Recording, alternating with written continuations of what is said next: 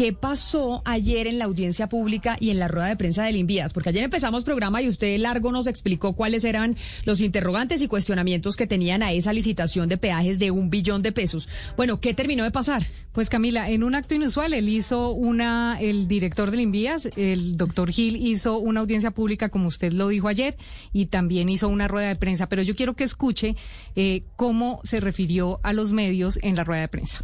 Hay medios de comunicación que han hecho una investigación juiciosa en frente al proceso. De pronto les ha faltado eh, conocer más de primera mano eh, eh, lo que ha venido sucediendo o de pronto preguntarnos a nosotros también como entidad para dar explicaciones, justificaciones, sustentaciones y efectivamente conocer absolutamente todo lo que se ha construido en torno a los, a los procesos. Entonces, no, no es, lo que ha resultado es una desinformación por no haber precisión en algunos elementos de lo que ha surgido recientemente en los medios de comunicación. Eh, y, esa, eh, y, todo ello queda aclarado el día de hoy en la audiencia, queda aclarado en cada uno de los elementos en donde respondemos aclarado, dice el director Gil, cosa que yo sí debo decirle que no es que quede aclarado, porque esta, Camila, no fue una audiencia eh, para protocolizar eh, un proceso licitatorio, sino para modificarlo. Y la prueba es este audio que usted va a escuchar.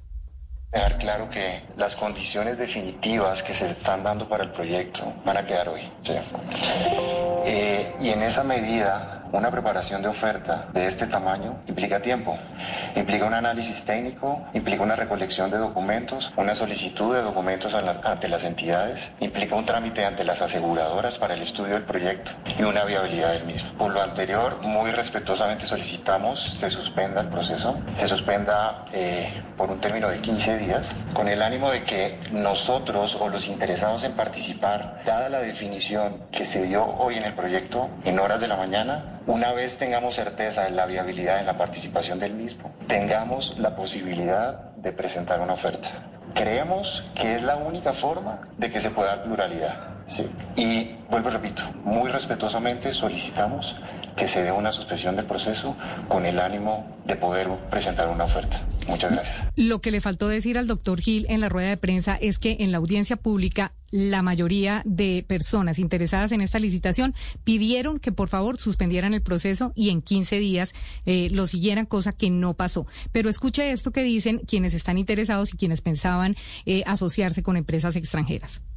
El envías el gran esfuerzo que están haciendo en lograr estas, esta ampliación de, de oportunidades, pero director, hay personas que estamos trabajando con empresas de afuera, empresas extranjeras, mientras que nosotros logramos todos los papeles. Solamente piensa usted en la apostille, nomás. ¿cierto? Usted habla de que desde el 26 de julio ninguna empresa extranjera realmente entra hasta que no conoce las condiciones definitivas.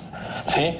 Y esto realmente fue desde el 1 de septiembre. Usted mismo lo dijo en, Blue Radio en una entrevista que le hicieron, le dijo, mire, esto abre a la vida jurídica realmente desde el momento en que sacamos esto. Así, Así, así le respondieron quienes querían asociarse con empresas extranjeras y que obviamente no va a ser posible porque las certificaciones no las entregan de un día para otro.